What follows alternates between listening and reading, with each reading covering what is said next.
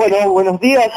Lorena Grana, te estamos saludando desde Darregueira, sudeste de la provincia de Buenos Aires, desde eh, un programa que se llama Mañanas Urbanas, en una columna de historia que tenemos acá junto a Manuel Martín. Rubén sale de seminario y te saluda. Buenos días. Buenos días, muchas gracias por la invitación. Bueno, Lorena, sé que estás en Jujuy, estamos 1.700 kilómetros más al sur de donde vos estás hoy. Eh, sabemos que sos este, investigadora del CONICET, que sos docente, eh, que tenés una licenciatura en antropología, que sos doctora en arqueología.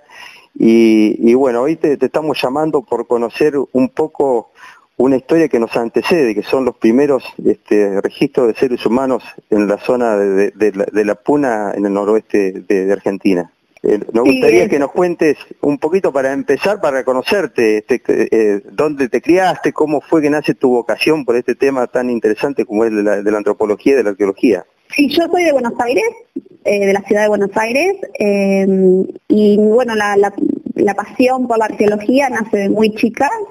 Fue algo que siempre me ha llamado, soy curiosa, una persona, una persona con mucha curiosidad y siempre me llamó la atención el pasado, o sea, intentar tratar de imaginar esas cantidades de vidas que hubo en, estas, en la Tierra y todas las historias, y fue algo que siempre me, ha llamado la atención, me ha sorprendido. Y siempre me gustó mucho eh, la idea esta de detective, esta cuestión de estar tratando de descifrar esos pasados a través de los materiales, no tanto a través de las fuentes, que eso sería más historia, y eso nos fue acercando un poco a la arqueología, tratar de ver ese pasado a través de las cosas que las personas dejan en, la, tierra, digamos. Así que bueno, cuando desde muy chiquita decidí seguir arqueología y estudié en la Universidad de Buenos Aires, en la Facultad de Filosofía y Letras, tanto la licenciatura como el doctorado. Lorena, estamos hablando de que en La Puna es este, uno de los lugares donde mayores antecedentes de, vida humana o más viejos hay. Nosotros aquí en el sudeste bonaerense tenemos historias relativamente cortas, digamos, con, con cazadores recolectores básicamente, pero bueno, eh, el desarrollo de las comunidades de La Puna fue total, totalmente diferente y contame cómo fue esa evolución de qué tiempo estamos hablando este, entre los cazadores recolectores allá las primeras comunidades agropastoriles que, se encuentran ahí en la zona. Así que vos estás trabajando en la zona de, Catamarca específicamente. Sí, en realidad eh, las evidencias más antiguas en el país están tanto en Patagonia, en La Pampa, ustedes también tienen antecedentes arqueológicos muy antiguos de los primeros pobladores del continente americano, y en La Puna, Argentina. Hasta ahora estas son las, eh, las evidencias más antiguas, los registros más antiguos que tenemos en, el país. Eh, específicamente me voy ya para mi área, que es donde soy especialista. En Antofagasta de la Sierra eh, tenemos este, ocupación humana y, constante a lo largo del tiempo de los últimos 10.000 años antes del presente o sea, las primeras poblaciones son cazadores recolectores con una alta movilidad, em, después van adquiriendo una cierta complejidad, y yo me empiezo a dedicar, o sea, mi área de estudio, mi, rango cronológico ya son de eh, comunidades eh, agropastoriles, que ya estamos hablando entre unos 3.000, 2.000 antes del presente. Y específicamente trabajo con las eh, comunidades más tardías, nosotros tardías decimos cuando están más cercanos en tiempo a nosotros que son las comunidades entre los 1000 y 1100 eh, después de Cristo. Eh, nosotros estamos en una zona netamente este, de producción agropecuaria y, de alguna forma podemos estar hablando que los pioneros este, eh, agropecuarios fueron la, gente que tuvo en la, puna, ¿no? que aprendieron a manejar el, agua que es tan escaso en esa zona este, y, también lo que vos estudiás, ¿no? cómo fue el, manejo este, hidráulico, digamos, este, de estas primeras comunidades. ¿no? Y hace poco han encontrado o están estudiando justamente una, una obra que tiene que ver con este tema. Eh, o sea, el manejo agrícola está desarrollado casi en todo el noroeste argentino. Eh, unos 2000 antes del presente aproximadamente, y hay eh, distintos eh, como focos, digamos, lugares con fuerte desarrollo agrícola. Uno de estos es Antofagasta de la Sierra, en donde nosotros ya teníamos antecedentes, ya sabemos que cercano a nuestra área de estudios, que es la quebrada Milihuaca, esta se ubica, es una quebrada perteneciente al, Antofagasta de la Sierra, eh, hay evidencia de sitios con una importante extensión de campos de cultivos, por ejemplo, hay un sitio que está muy cercano al pueblo de Antofagasta de la Sierra, o sea, el pueblo actual de Antofagasta de la Sierra, que es Bajo de Coipaz. Bajo el Coipar es un sitio agrícola con una enorme extensión, son casi 900 hectáreas de campos de cultivo. La forma de cultivar ellos es muy parecida a una actual que se llama cultivo por bordos. O sea, los campos están delimitados por como por montículos eh, cuadrados que lo que permite es hacer una, protección a los cultivos. Y bueno, sabiendo que ya había todos estos antecedentes, también hay, antecedentes de unos 20 kilómetros más al norte, en Antofalla, también hay un montón de campos de cultivo, un montón de, manejo de agua, porque claramente estamos en una zona muy desértica. Estamos en lo que hablamos en la Puna, es una zona en donde no, no superan los 130 milímetros de lluvia anuales la, única forma de desarrollar agricultura en estos ambientes es sí o sí con manejo de agua. Entonces nosotros ya teníamos esos antecedentes que sabíamos que cercano al lugar donde estábamos trabajando había un importante eh, desarrollo em, eh, hídricos, hidráulicos, de tecnologías hidráulicas a través de canales. Y bueno, empezamos a investigar específicamente en la quebrada de Mirihuaca a través de imágenes satelitales y pudimos este, identificar estas como modificaciones en el paisaje a través de la imagen satelital que claramente nos estaba indicando que eran canales. Cuando fuimos al terreno a, prospectar, nosotros, o sea, siempre tenemos como en arqueología como un, trabajo en, etapas. La primera etapa es la etapa de buscar información, buscar este, datos de imágenes satelitales, datos de antecedentes de colegas, para generar todo un antecedente para saber qué es lo que vamos a encontrar. Una vez que tenemos esa fuerte información, vamos al campo a buscar más datos para poder completar esto, este rompecabezas sobre el pasado. Eh, entonces, cuando nosotros fuimos al campo a buscar estos datos, empezamos a caminar por los canales y, bueno, en uno de ellos, en el canal principal, nos llegó a unas lajas que estaban clavadas justo en la mitad de lo que sería eh, la red de riego y cuando hicimos una mini, una sondeo, o sea, nosotros o sea, tenemos excavaciones amplias y excavaciones muy cortitas. Las excavaciones cortitas les decimos sondeos, que son excavaciones muy rápidas, pero muy controladas. Eh, vimos que en realidad estas lajas eran eran eran lajas grandes que había estaban unidas entre sí, estaban talladas y tenían una relación, una distribución especial y ahí nos dimos cuenta que estábamos, o que estábamos frente a un ducto de salida, de, salida de agua de una, represa. Así que bueno, seguimos investigando años posteriores, haciendo excavaciones más amplias para poder, entender mejor el manejo y ahí vimos, bueno, cómo estaba funcionando la acumulación de agua en este sector especial de la red. No sé si te, te quiere más te doy. No, no, está bien, no, me, quedé pensando, estaba pensando este que, bueno, estamos hablando de, cientos de años antes de la llegada del español, que, no había, no se conocía el caballo, no había vacunos, pero ya había animales, este, y, que, me gustaría que nos cuentes un poco qué era lo que criaban y qué cultivos eran los que hacían en, en esa zona, que seguramente algún registro deben tener. Sí, Antofagasta de la Sierra tiene este, un antecedente muy fuerte de eh, agropastoril.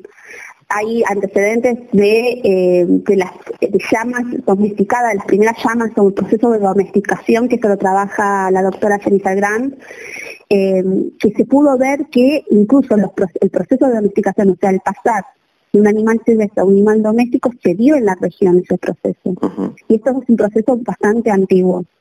Eh, así que para el momento donde yo trabajo cronológicamente, estamos con unas sociedades plenamente eh, agropastoriles, o sea, con un buen desarrollo tanto de agricultura como de pastoreo, de pastoreo principalmente de llamas, aunque nunca dejan eh, de cazar, nunca dejan las actividades de, de caza como es la caza de vicuñas. Son, o sea, lo que tienen el pasado, digamos, las sociedades agropastoriles del pasado es que tiene una economía mixta, una economía que se va complementando entre sí para poder justamente tener un desarrollo eficiente en un ambiente eh, como es Antofagasta de la Sierra. Y, dentro de, lo que producían seguramente había cosas de autoconsumo y había este, excedentes para poder comercializar con otras zonas, ¿no es cierto? Era común poder este, buscar, me imagino, el, tema de la, de la yunga, por ejemplo, zonas mucho más fértiles, que no están tan cerca, pero seguramente habría intercambio entre diferentes comunidades, y estamos hablando hace más de mil años atrás. Sí, o sea, eh, nunca en estas zonas, nunca se son zonas aisladas, nunca hay que pensar a, la gente del pasado como sociedades aisladas sin contacto con otros. A lo largo de todo el periodo, a lo largo de todo el desarrollo sociocultural de, las comunidades de Antofagasta de la Sierra, siempre estuvieron en contacto con comunidades de otras regiones. Eh, esto lo podemos ver a través de evidencias de registros que, por ejemplo, en, en Antofagasta de la Sierra aparece a veces materiales que son claramente productos que provienen de la yunga, hasta incluso a veces hay productos como, por ejemplo, conchas marinas que son del Pacífico. Entonces, todo eso nos está mostrando que hay lo que nosotros llamamos un caravaneo, que es esta cuestión de esta unión de distintos lugares en donde claramente hay un intercambio no solo de objetos, porque tenemos estos objetos de otras regiones que los encontramos en Antofagasta la Sierra, sino también de ideas, de relaciones sociales. Entonces estos contactos hacen que entender que las sociedades nunca, nunca están aisladas y siempre han estado en contacto. Claro, por ahí eh, hablábamos con vos el otro día que, a ver, tengo que tiene unos cuantos años encima y este, recuerdo de la escuela primaria que uno miraba el mapa y decía, bueno, eran los, los, los diaguitas, ¿no? Cuando marcábamos. Y después escuchábamos de cultura de la Guada, de la cultura de Santa María, este, eh, parecía que como uno cuando las, escucha como que fueran eh, situaciones de comunidades totalmente aisladas. En realidad no es tan así la cosa, había, había contacto, había intercambio y esto fue durante siglos. Ah, incluso antes de la llegada del Inca, ¿no es cierto? Que tal vez el Inca fue el que después de alguna forma y lo o conectó más todas las comunidades del, noroeste. Claro, o sea, el tema es que tenemos algunos grupos étnicos eh, de pueblos originarios en donde esta concepción de, por ejemplo, pueblo de y todo eso vienen de fuentes históricas. Entonces sabemos esta autoascripción, eh, incluso hasta veces los nombres que no son propios, sino son más impuestos por el eh, el europeo en sus en sus este, en sus eh, registros eh, digamos en sus registros de escritura. Y por ejemplo las, hay otros otros conceptos como la cultura guada la cultura berene esas que en realidad surgen más no, no hay evidencia escrita de autoascripción de decir bueno nosotros nos llamábamos así porque en realidad son culturas en donde ya no hubo no estuvieron en contacto con la con la colonia. Y eh, surgen los nombres en realidad de la arqueología. Por ejemplo, la cultura aguada surge de ciertas características de un tipo de cerámica con unas ciertas características tecnológicas y de diseño que se escribe a cierto periodo cronológico. O sea, nosotros encontramos ese tipo de cerámica en cierto rango cronológico en, varios lugares, en varios sitios. Y eso se le ha dado el nombre cultura aguada. Pero en el presente ya la arqueología ha complejizado más eh, estas concepciones. Sea, ya no tratamos de no hablar tanto de qué tipo de cultura, porque en realidad si no estamos como simplificando toda una realidad sociocultural a un elemento. Y hay, como vos decís, hay a veces estos contactos, estas relaciones mucho más complejas. Entonces, si usamos la palabra más, eso es como una cuestión más de acomodarnos en el espacio, pero no tomarlo como una cultura cerrada, como algo quieto eh, y, sin intercambio con otras culturas alrededor. Muchas veces nos quedamos este, en, el aula con lo que uno aprende con, con visiones este, por muy cerradas. Incluso cuando nos vamos a un museo este, parecería que fueran este, eh, culturas netamente aisladas, ¿no? Como bueno, esto es de la Guada, este, esto es de Sincal, o sea, cada, cosa tiene, algo distinto. Bueno, eh, estamos hablando de, que el desarrollo fue muy anterior a la llegada de los incas. Contanos un poco de los incas, cuándo llegaron y cuál fue el efecto que hubo en la, zona de la llegada del, imperio inca. La discusión de cuándo llegaron todavía está en, discusión, o sea, estamos, se está discutiendo en qué momento está llegando la entrada del inca. Hay algo que mm, el Inca dura nada, o sea, el Inca son unas décadas, no, no dura mucho. Y la forma de datar nosotros que tenemos en arqueología, la única forma de conseguir eh, dataciones absolutas, o sea, un fechado, decir, bueno, en tal año, es a través de eh, dataciones absolutas, que significa datar a través de radiocarbono, hacer unos análisis químicos a materia orgánica para poder obtener esa, esa fecha absoluta. El radiocarbono, el radiocarbono tiene un más menos un rango de error no es tan exacto, o sea, siempre no hay que tener que decir el 12 de octubre de 1900, tiene un rango de error. Justamente el rango de error son más o menos 30, 40 años y casi está abarcando la mitad de, eh, del periodo incaico eh, en Argentina. Entonces, todavía está en discusión en qué año exacto estaría entrando el Inca para el territorio argentino. Lo que sí se sabe es cómo fue el ingreso del, Inca. El Inca siempre, el imperio incaico siempre aprovechó eh, los recursos y las actividades que ya se venían desarrollando en, en la región. Por ejemplo, en Antofagasta de la Sierra, el desarrollo agrícola es este, mucho anterior a la llegada del Inca, pero sí, eh, algunos arqueólogos como el doctor Daniel Olivera sostienen que la entrada del Inca lo que genera en la región fue aprovechar lo que ya se venía explotando y al mismo tiempo mejorarlo un poco más. o sea, mejorarlo con un poco más de tecnologías para intensificar. Y él, por ejemplo, en Bajo de Colpar, él ve en, este sitio agrícola, él ve claramente qué, mejoras le hacen al, al, red de riego para el momento incaico. Y cuando hoy vemos eh, los restos que quedan del camino del Inca, ese camino que, unía todo el imperio, seguramente no es otra cosa que, mejorar las conexiones existentes que ya habría entre las diferentes comunidades, ¿no? Pues estamos hablando de, de que vivía mucha gente y que había este, muchísimas comunidades. Hoy estamos hablando que en Catamarca nomás hay como 800 sitios este, arqueológicos este, declarados, así que en toda la Puna eran montones los lugares donde había gente y diferentes comunidades y que tenían contacto entre ellas. Claro, o sea, el Inca aprovecha, o sea, las, las, rutas, las rutas de contacto ya están establecidas en algunos casos, ya eran previas al Inca, pero lo que hace el Inca es sistematizar, mejorar es, eh, esa, esa línea de esos contactos a través de caminos sistematizados, mejorados. Entonces, lo que siempre tiene el Inca, o sea, en algunos, en algunos lugares sí hubo un conflicto con el Inca, pero en general, en realidad, siempre es más como una absorción, o sea, tomar lo que ya era previo y mejorarlo.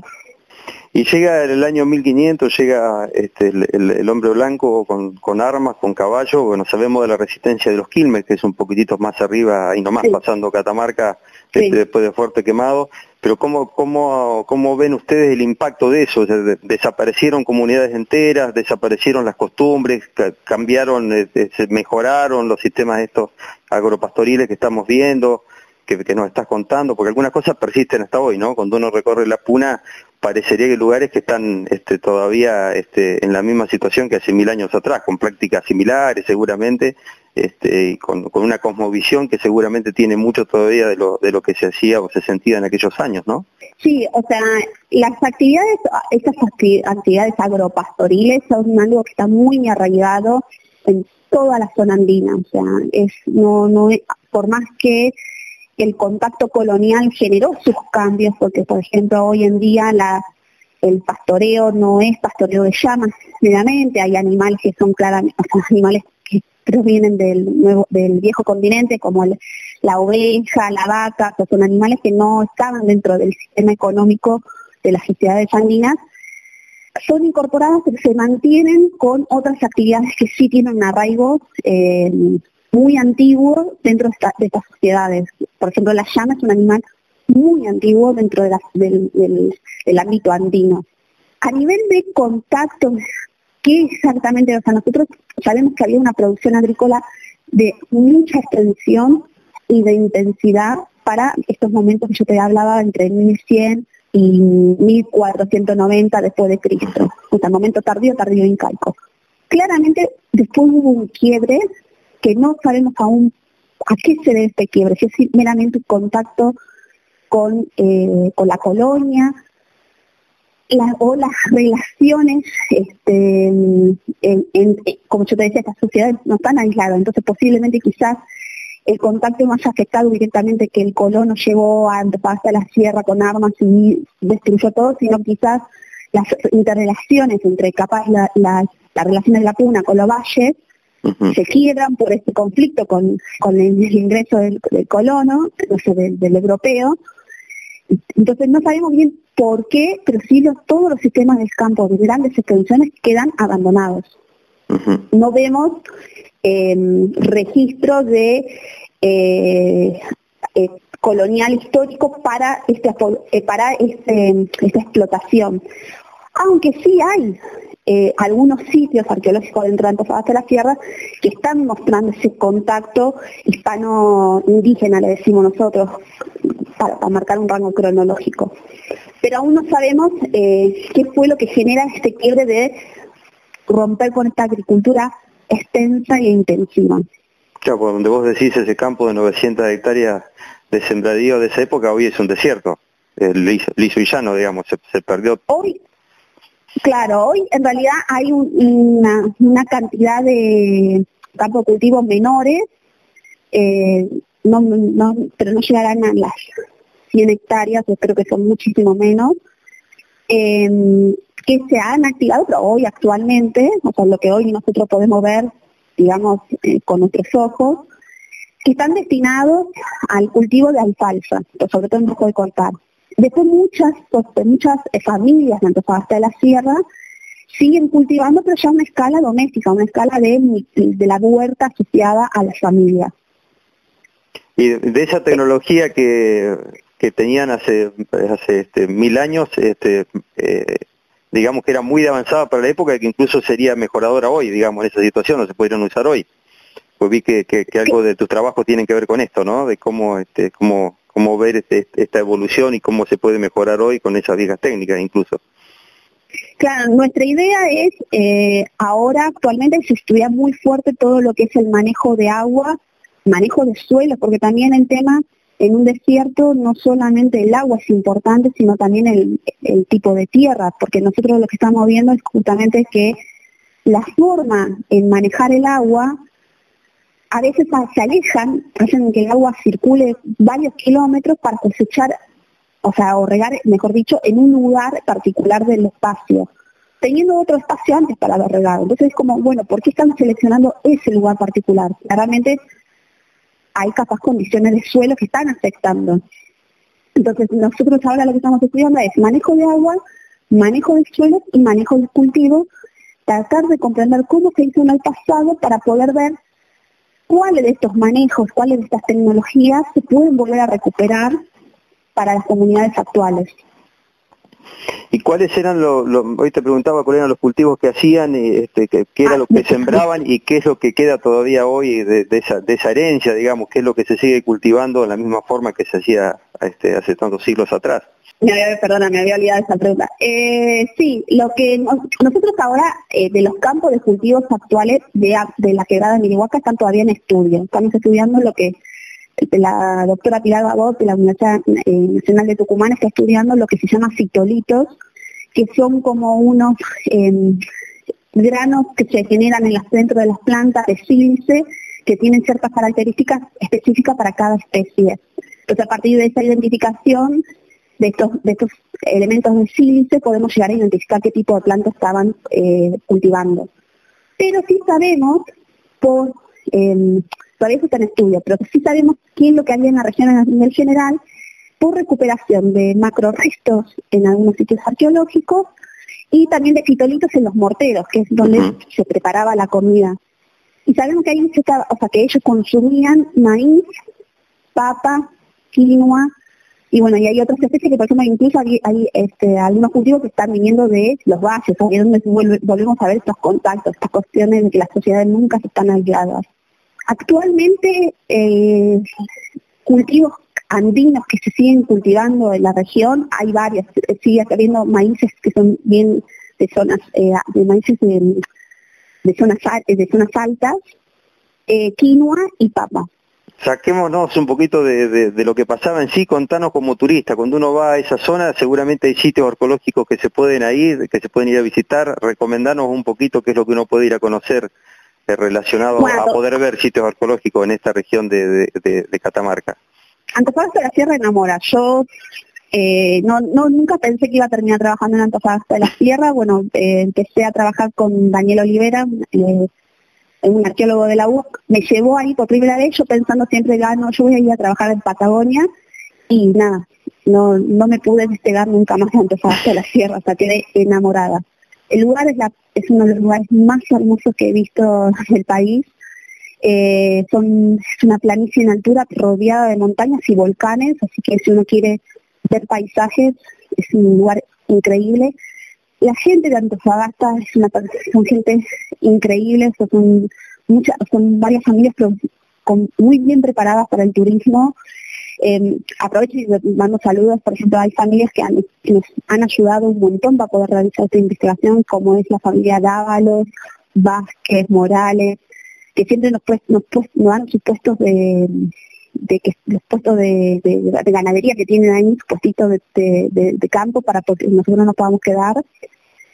Y bueno, eh, lo que tiene Antofagasta, que quizás a diferencia capaz de otros lugares, está muy bien preparado para el turismo. Hay un montón de hospedajes, hay muchos guías locales preparados para guiar a los turistas, hay circuitos turísticos, eh, circuitos este, arqueológicos ya eh, planteados, que lo han planteado por ejemplo el equipo de la UBA, bajo, bajo de Coipar y Coiparcito, un lugar que están destinados para turistas, la lumbrera es otro destinado también para el turista, Lorena, estamos hablando de, estos lugares arqueológicos, están muy cerquitas de, Antofagasta, la sierra, estamos hablando de poquitos kilómetros alrededor. la, historia misma de la comunidad se desarrolló ahí, ese es el lugar. Sí, sí.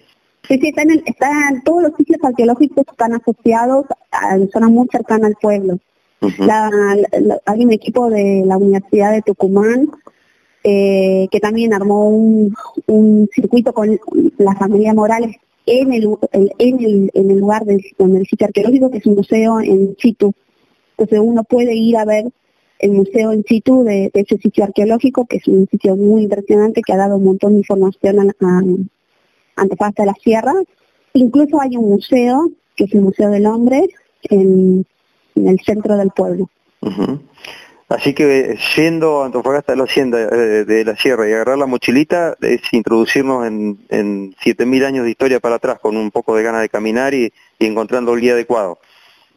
Sí, sí o sea, con en Antofagasta uno puede eh, viajar a, no solo a nivel, a, a un paisaje totalmente distinto a lo que uno está acostumbrado, sobre todo más que nosotros venimos de la zona pampeana, eh, ver volcanes, ver y ver sitios arqueológicos con un desarrollo muy interesante. Bueno, Lorena, te agradecemos por tu tiempo, gracias este, por, por tu mirada, este, y es bueno conocer lo que se hace en otros rincones de, este, del país, y bueno, más en estos tiempos de pandemia, ¿no? Este, sacarnos un poco de, este, de, la cabeza las preocupaciones que tenemos a diario y la angustia, y bueno, seguramente esta pandemia pasará, y trabajo como lo que hacen ustedes nos permiten conocer de dónde venimos también, que no es poca cosa, ¿no? Muchas veces en estos lugares como la, la llanura pampeana creemos que, la agricultura arrancó con nuestros abuelos gringos, ¿no? Que vinieron de los, de los barcos a sembrar trigo básicamente a estas regiones. Pero es bueno saber que, miles de años antes este, ya había gente en nuestro, en lo que este, denominamos Argentina, de que ya estaba este, produciendo en otras condiciones y con otras especies y con otros animales. Ya había productores este, agroganaderos como, como en la, en la puna argentina, ¿no? Sí, un poco nuestra idea es tratar de ayudar a entender la, la, diversidad y la riqueza. O sea, en la diversidad está la riqueza. Y entender que no hay una sola agricultura y la agricultura que desarrollamos nosotros ahora ni siquiera era la agricultura de nuestros abuelos. Eh, que no, que esta cuestión, esta idea de que la agricultura está asociada solo a ambientes húmedos y que solo es cuestión de pampa, no es así. Eh, que hay mucho, que el, pasado nos muestra un conocimiento muy fuerte de las sociedades con sus paisajes y su conservación de estos paisajes, ¿no? Porque no hay siempre esta cuestión, esta, esta idea de desarrollo sustentable no es, no es una idea moderna, es una idea está muy antigua. Siempre hay un manejo muy consciente de estos recursos, porque justamente son ambientes complicados, entonces son ambientes que hay que cuidarlos y hay que tener conciencia al manejarlos y eso se ve en el pasado. Bueno, Lorena, muchísimas gracias por tu tiempo este, y gracias por la, por la comunicación. Te mandamos un beso grande desde Regueya. No, muchas gracias a ustedes. Gracias por la invitación.